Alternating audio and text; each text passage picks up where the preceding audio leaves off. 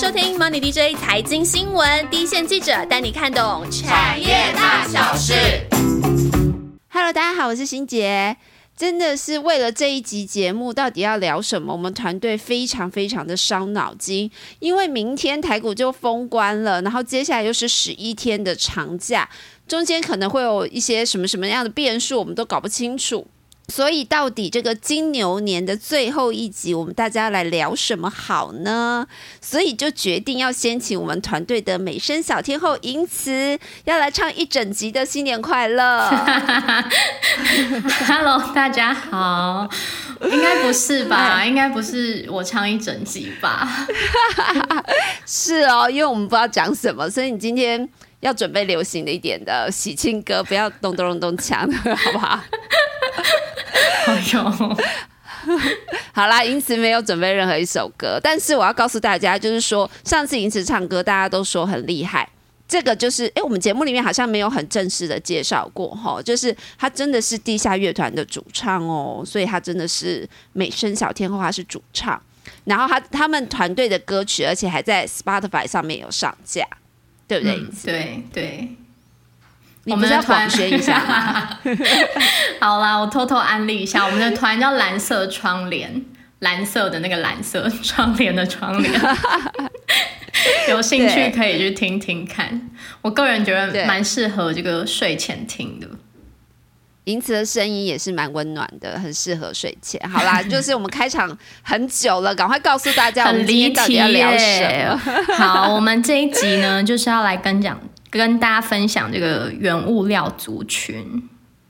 对，为什么是原物料族群？就是因为我们想了非常久之后，就决定要用大数据来决定我们这一集的题目。那我们就用 XQ 全球赢家去跑过去五年，甚至到十年哦，二月份或者是第一季上涨几率排名前十的系族群。然后就发现，哎，原物料族群还蛮明显的，蛮突出。什么钢铁、造纸、塑化、油电、燃气这些族群都还蛮突出的。所以我们就在细细的跟每个主线，就是每条线的主线记者要确认过，必须要有三大重点才能入选我们这一集。对，那第一呢，就是呃，要确认说今年这些族群的这个产业气氛还是会是一个好年。然后第二呢是说，呃。Q 四到今年 Q one 大概会是一个产业淡季，那年后通常会进入一个旺季循环这样子，对，就有一个低档到高档这样子的氛围。对，那第三就是要符合我们的高值利率的题材。对，就是保护嘛，要有一个保护。好，然后我们精挑细选，对，之后就选出了钢铁跟塑化这两个产业。那今天就由我跟银慈跟大家好好的介绍一下，那这今年怎么看这两个原原物料族群？那我们先来聊聊钢铁，就是最近又夯起来了，然后尤其镍价整个大爆发，就是创了十一年来的新高价。那我上个礼拜五的有事嘛，就稍微暗示了一下，就是说钢铁族群去年真的是迎来 N 年一遇的大行情。我相信大家身边应该很多朋友，包含我自己也是，就在里面也有人赚了一大波，也有人套了一大波。那反正整个市场讨论热度一直都很高。那在最近有一点回温迹象之下，那个银慈是怎么样看钢铁族群在今年农历过完年之后，现在目前的市场氛围是怎么样？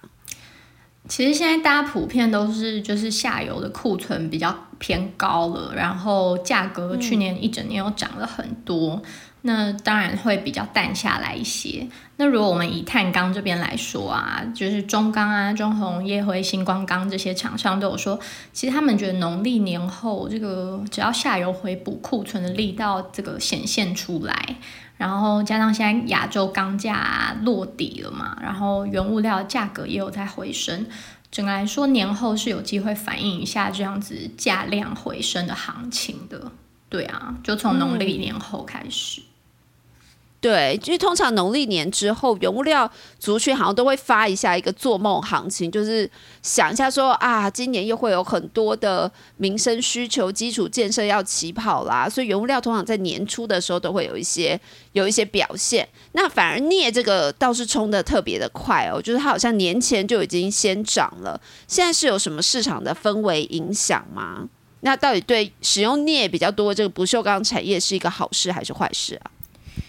哎，诶，其实这次的镍涨就是急涨，最主要还是镍本身它现货短缺的题材在支撑啊。像是这个 LME 啊，上海期货交易所的镍的库存，就是目前都是多年来的低档。然后镍的主要用途就是不锈钢嘛，那跟大家比较知道比较新兴的是电动车电池。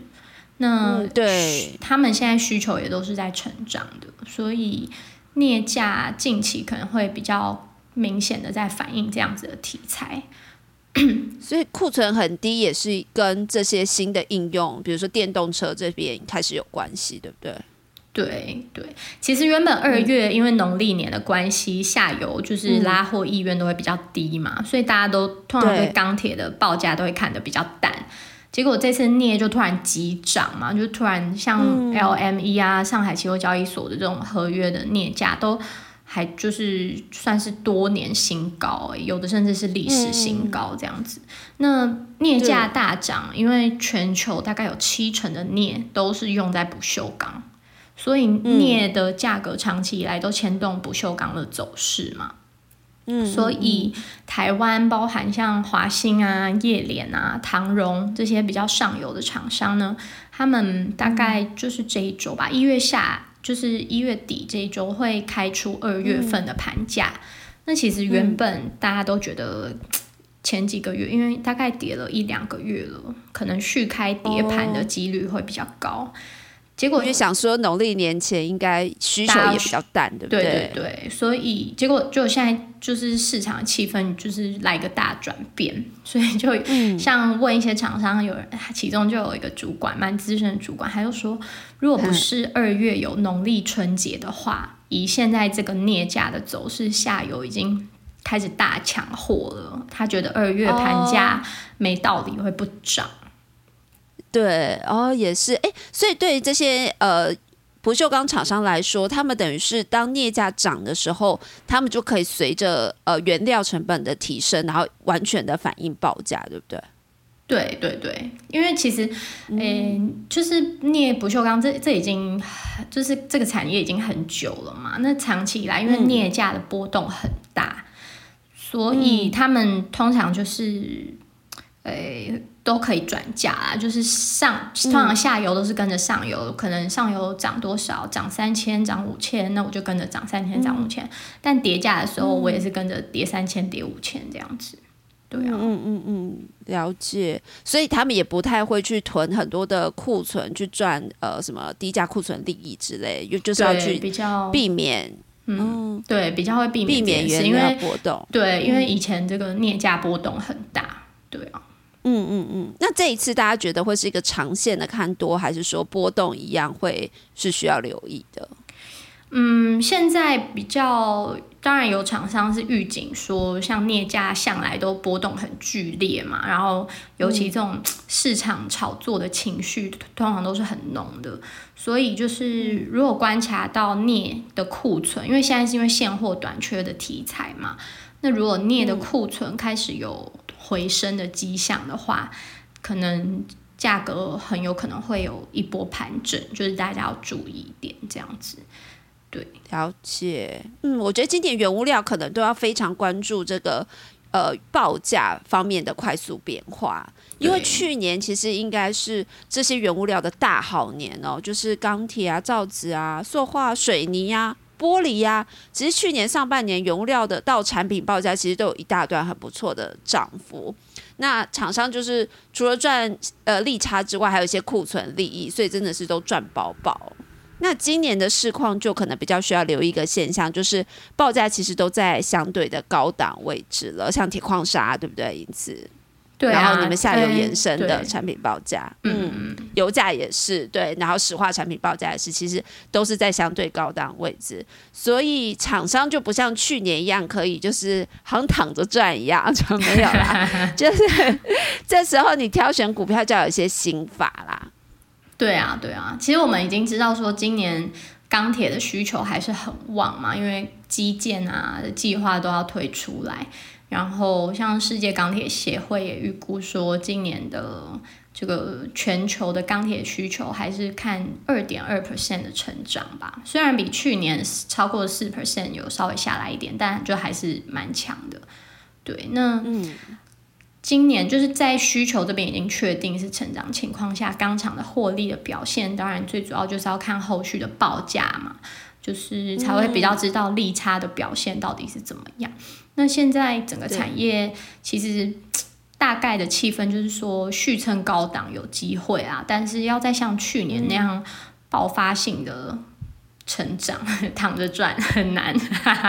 对，就是很难有一个像去年就从低档一路飙到高这样，但是就是在相对高档，其实对产品的报价都会有支撑的。对对对，那所以嗯呃，大家会觉得那是不是就要关注一些比较，比如说事事业比较多元一点的，就它比较可以分散这个风险嘛，然后或者是它产品啊、很有利基的厂商。那我们、我们大概挑选了一下，我觉得这个环保有环保题材啊、风电题材去支撑的厂商，其实算是应该是今年可能会比较受受到瞩目的啦。那像长荣钢跟九阳，他们都是除了这个钢铁事业之外，也有环保工程啊，然后比较高毛利的这个焚化炉事业的厂商。哦，对对开始走一些比较有环保题材的厂商会比较有机会。那长荣钢今年是有什么特别的吗？长荣钢就是它这个废弃物处理跟发电厂荣鼎呢，它大概四五月开始会正式的商转，然后就是会有新的贡献进来嘛。然后加上它原本的这个传统的这个钢构订单也是满手啊，应该已经满到明年了吧？就是还是供不应求，对啊，所以供不应、这个市场因为一直供不应求，所以目前还是可以这个怎么讲挑单啊，可以择优出货的状况。对，了解，所以长荣钢的话，就是它既有的产业很好，钢构这块很好，可是它还会有一些新的，像废弃物处理啊、对对发电啊新的这个贡献熔鼎，对，会有新贡献进来。那九阳的话，你是怎么看？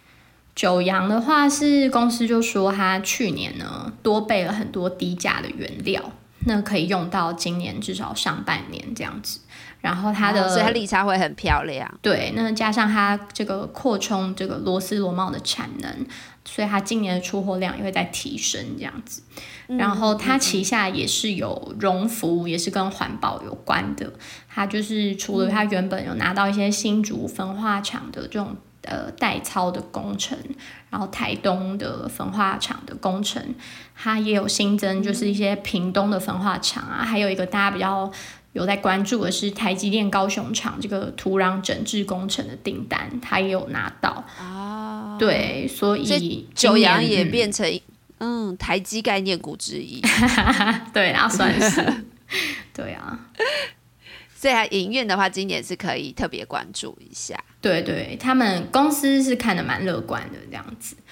对啊，然后另外如果像风电这边的话，嗯，因为像中钢构啊、世纪钢啊、星光钢啊，都陆陆续续说他们这边的接单状况是有在成长的。那只要他们这个学习曲线、生产学学习曲线有拉起来，然后出货的进度啊有符合这个客户的预期的话，就是今年应该成长是没有问题的这样子。就是还有一个风电题材在护体啊，对对对，有一个保护。嗯，对，另外呃，像不锈钢这边好了，不锈钢这边华兴哦刚刚提到啊，对，华兴就是它除了它是上游嘛，那它这个今年有印尼，它在印尼那边有一个镍生铁的新厂。那这个厂的产能是大概到十二月开始，电力也都供应充足，开始就是可以产能全开，所以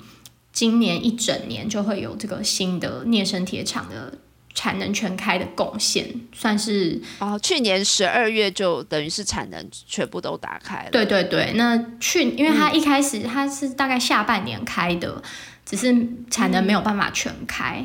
然后那时候贡献就已经蛮大了，获利就是增加蛮多的。然后、对，那所以大家就会期待说，那它今年一整年都是产能全开的情况下，应该表现会不错，表现会更好。对，那允强这边就是另外一家，我就觉得允强呢，它也是有一些新的这个业绩贡献啊，因为它第三季土耳其厂就会开始量产了，然后是蛮看好它可以就近供应就是欧洲地区嘛，所以也是我觉得也是比较可以注意的。会有新的业绩来源。那整体原物料族群，你有没有什么要提醒大家？其实原物料族群，我觉得最大家应该比较熟知的就是还是有这个上肥下瘦的道理嘛。所以今年在需求是成长的这个情况下，那可是报价上涨的空间可能相对去年有限。那上游一贯厂的获利当然就会比较稳定啊，相对会比较稳定。这点当然也是就是听众们要我觉得可以放在心里注意的一个题材，这样子。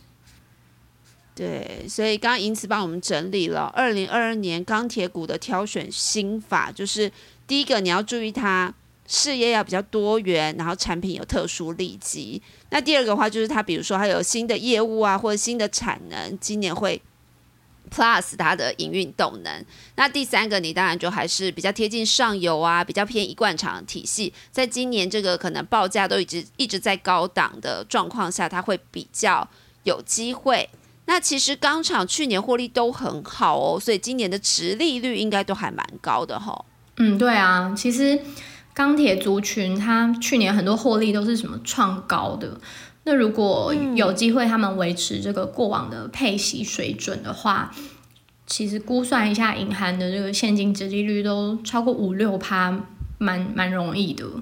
然后像是中红啊，它值利率算起来还超过七 percent。所以它就是前阵子也被列入这个台湾高股息指数的成分股。哎，那新姐你那边是不是像台塑啊、南亚去年这个获利也都是蛮好的状况啊？是不是值利率也不错？对，台塑跟南亚去年真的是一个超级大好年哦，两家公司都大赚一个股本以上。那台化跟台塑化虽然没有赚那么多，但 EPS 也有五六块以上。那最大的重点是台塑四宝他们配息率都是落在七八成，非常高。所以其实推算一下他们的现金值利率，高的都有到七八 percent，那最低的台塑化目前也有四趴。嗯，真的表现蛮好的哎，所以其实这样来看，就是钢铁、塑化今年都是就是直利率题材保护的族群这样子。然后尤其像台塑化是算全职股嘛，对不对？然后它也有个四 percent，就是也是蛮吸引人的。那对，蛮有保护的。对，那塑化族群它今年就是农历年后氛围大概是怎么样？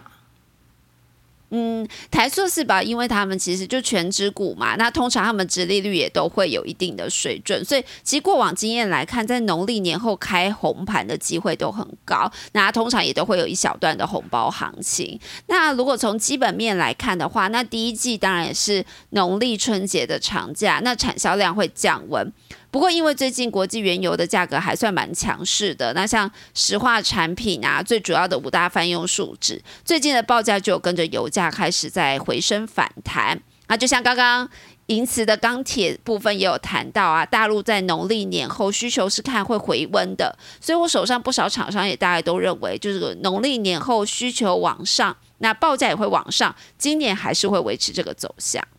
了解，对啊，其实。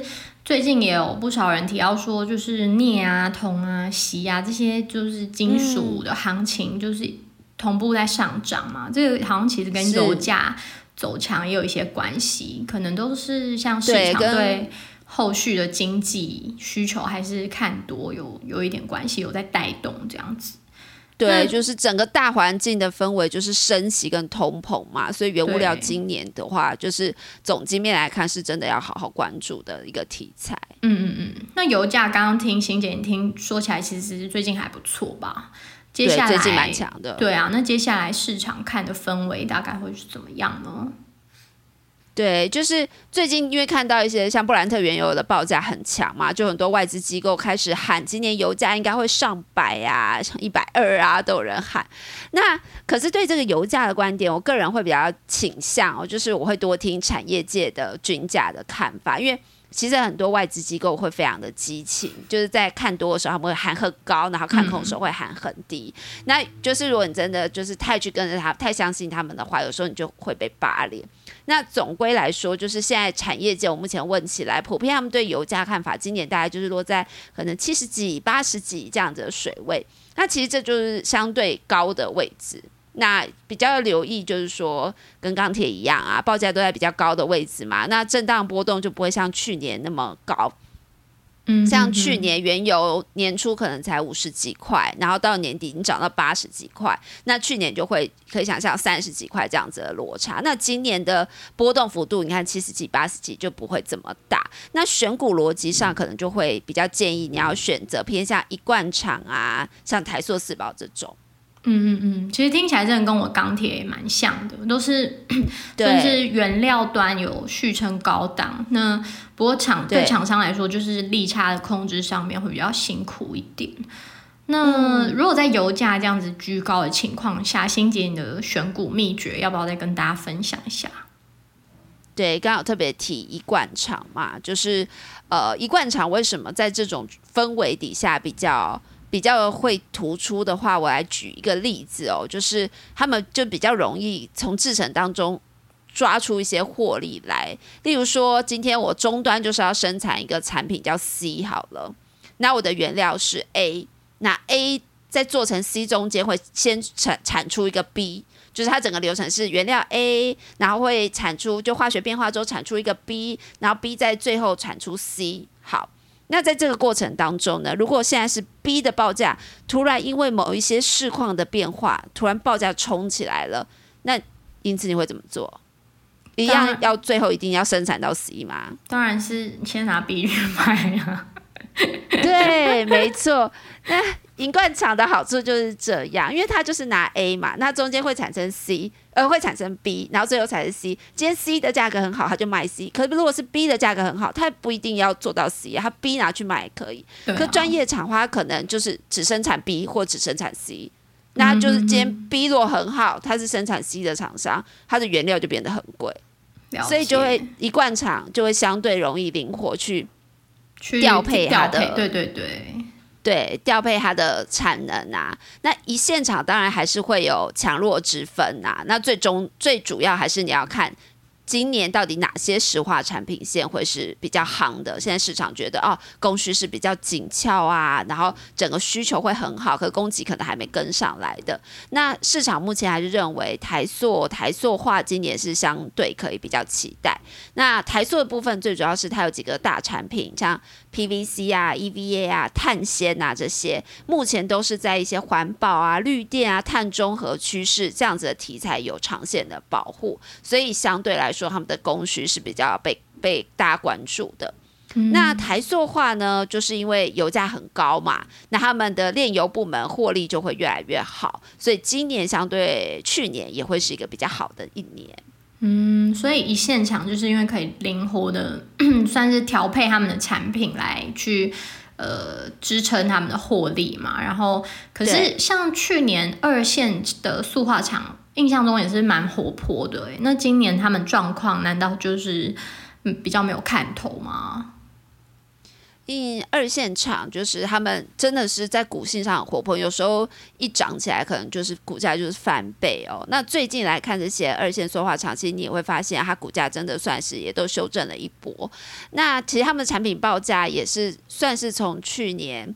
呃可能年中中旬之后就开始有有些比较偏弱啊，有些第三季就开始修正，有些第四季才开始修正，但其实报价都还是在相对的高档啦。那今年要特别关注的话，我们还是要从产品线，就是石化产品的。到你终端你是做到哪一个产品的实的专业厂会比较值得看？比如说，呃，你是最后还是有做到 PVC、EVA 这种想要碳中和议题的，那它就会有长线保护短线的题材。那 PVC 的厂商的话，就是华夏、啊、联成啊；EVA 厂商就会有台剧、雅剧这些厂商，所以大家就可以特别关注哦。如果当报价出现从低档开始反弹了，长线题材开始发酵的时候，诶，那这些相关的厂商刚好股价也跌升了，那你就可以特别来留意。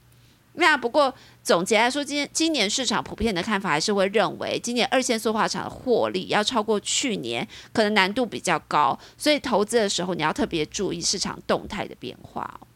了解，所以就是整理一呃整理下来说的话，就是钢铁塑化今年除了看上游一贯厂、一线厂，或者是你就是产品要够有利基呀，然后还有一个共通点就是产品好像跟碳中和啊、环保议题都还是比较相关的，就是会比较受到瞩目这样子。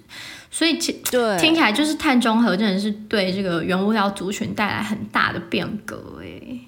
对，从去年开始，好像碳中和这个议题就一直造成了很多，对不对？像你的那个钢铁也有一些碳中和的因素，塑化也是，就是因为碳中和的关系，有些产品线就跳出来了，然后供给有些也开始被紧缩。那现在其实，在碳中和这个议题之下，二零二二年的原物料，除了我们传统熟知的这些哦，今年还有一个很特别的氛围，就是一些过去我们很少谈到的特殊金属。什么镍啊，对不对？因此刚刚提到铝啊、钴啊、锂啊，就开始被大家特别的关注。然后，而且相关的研究报告是越来越多。那到底这些特殊金属在二零二二年会怎么样的影响下游产业？然后哪一些个股要特别注意？我们就要马上进入银此为我们准备的彩蛋时间。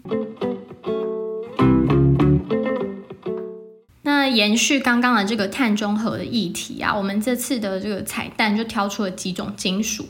最主要呢就是在碳中和这个趋势下面，他们的产能需求都会有比较结构性的改变，所以在价格上就是大家预期会有比较显著的变化这样子。那像是铝的话，它就是因为产品特性的关系，其实过去蛮广泛被应用在一些包装啊、建筑啊、汽车啊等等行业上面。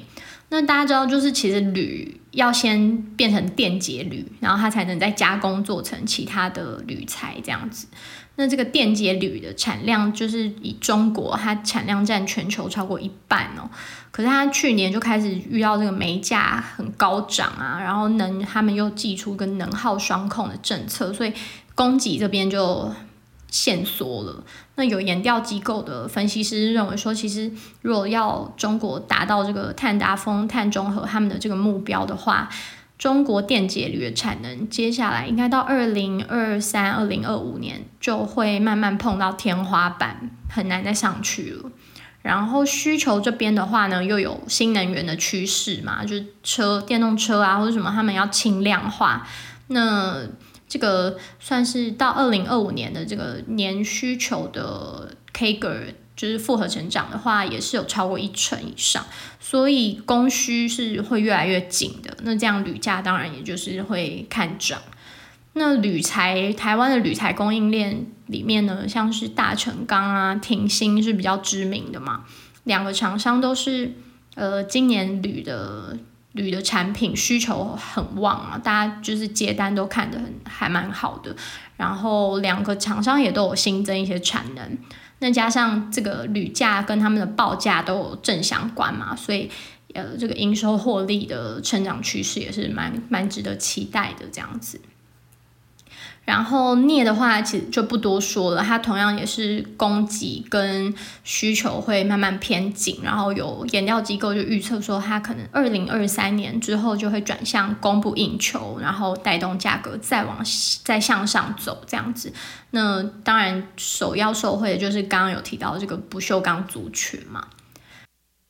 好的，然后下一个呢是讲锂跟钴，就是锂跟钴都是因为是电池里面不可或缺的元素这样子，所以其实研调机构预估他们都是从二零二零到二零二五年的这个年复合成长率都是双位数的百分比哦。然后同时呢，就是呃供给这边也都相对比较不稳定，所以。研调机构就认为说，他们的二零二三年之后可能都会转向这个供不应求的情况。那像是锂啊，它就是因为重要性就是持续的一直放大，所以像是 LME 去年也正式推出锂的报价哦，就是有凸显出它的这个重要性。然后台厂这边的话，虽然相关的布局比较没有那么明显。但像是利凯 KY 啊、红海也都有试出说要切入这个磷酸锂铁的相关产品的开发，可以留意一下他们后续的状况。那呃，钴这边的话呢，就是台厂像是美琪玛、康普，就呃是大家比较熟知的。因为他们原料里面有钴啊，也可以把成本反映在这个报价上，所以呃，随着估价走高的话，就是他们的这个营收表现都有机会再往上这样子。谢谢银慈的彩蛋时间讲的非常仔细，所以整个二零二二年呢，我们可以看到总经面定调是升息加通膨嘛，那这两大因素之下，原物料就很容易成为资金的避风港。但重点就是原物料族群去年基本是全面性的大好年，所以今年的选股策略就会变得很重要哦。钢铁啊、塑化族群都要强调找一些贴近上游的一线厂，最好是一贯化生产的厂商，可以从制成当中灵活调配，就可以赚到更多利润，那获利就有可能维持去年高档，甚至是更好。那如果还有直利率题材来综合保护一下，这样子今年原物料族群的操作，你就要灵活应变一点，比较聪明啦。好的，那接下来要进入我们最喜欢的回复留言时间。好的，我们收到了几则的回复，呃，第一个呢是呃。King of Sula，对，他说今他问说，呃，今年也会有新春特辑吗？超级期待的，今年有吗？新杰有，我们要很肯定。哎，原本是没有的，就是因为苏拉，你就是苏拉王，苏拉王说他希望有。King of Sula，对他希望有新春特辑，所以我们团队。哎，现在疫情这么严重，哎，我们就是要用线上录音的方式来克服。我们要献给大家。对，说到线上录音，对，今今天我们我跟欣姐也是线上录音。如果就是就是那个没有接的很顺，节奏有点对，节奏有点迟缓的话，就是也希望大家见谅这样子。对，就是反正就是会有新春特辑啦，请大家一定要锁定我们的频道哦。然后，那有要偷偷透露新春特辑主题是什么？就是比较软性的东西。OK，总之不会是我唱一整集的歌。其实原本是，但因此拒绝了。没有。好，我们赶快进入下一个。再来是这个小股民，他说 MDJ Team 超可爱。谢谢你，谢谢。对，他说，对，很专业的技术可以讲这么容易，就是散热那一集。对，真的，我也觉得真的很厉害，因为散热真的真的大家都好喜欢那一集。对啊，因为他真的把很多技术啊，然后新的那个发展趋势，然后都用举例的方式讲，还蛮清楚的，什么绕来绕去的，我就觉得好好玩哦。然后再来，好，下一位是我们的。老朋友了，让 J，让 J，让 J，他说喜欢想想组合，他说是高人气，对他喜欢想想组合，对，然后他说我们的声音永远都不会听腻，好开心，好，好感谢哦，对，那就希望新的一年，让 J 你要继续支持我们，然后每次我们有新节目上的时候，你一定要第一时间写一篇作文，让我们那个，让我们觉得看了很开心。是感谢他这么用心，每次都很用心的留言。对啊，就是看到他的作文，我们就好开心。我们就是会很仔细把每个字都看得很清楚，然后大家还会就是私下讨论一下，说让 J 这礼拜终于来留言了。然后还有，好，还有还有下一位也是老朋友，哎，他是 L S L F D J，他就是他说他也是。支持想想配，他说想想配真可爱，好有怎么这么好听啦？有对呀，就是好可爱哦。赵庆祥的口头禅啊，就是这么可爱又这么好听啦，后有要用一下的，看能不能吸一些他的粉过来。好的，快要过年了。然后另外在 YouTube 上，看一下，对 YouTube 上好像是不是也有一些？对 YouTube 有一些，但我们有先文字回复。对，有一些好朋友来留，那我们 YouTube 有专业的小编都会回复大家。那基本上也是很开心，散乐那集又活泼生动，热情洋溢。那重点就是我们现在也快要过年了，所以就是先跟大家拜年，祝大家新年快乐。新年快乐，虎虎虎虎虎虎生风。那希望今年的股市操作也可以，那叫什么啊？虎虎虎呈祥，好，随便想一些 有些好啦，然后接着就要期待我们的新春特辑啦，会有更多呃更有意义的新年祝福话。那我们就下次见喽，拜拜，大家拜拜。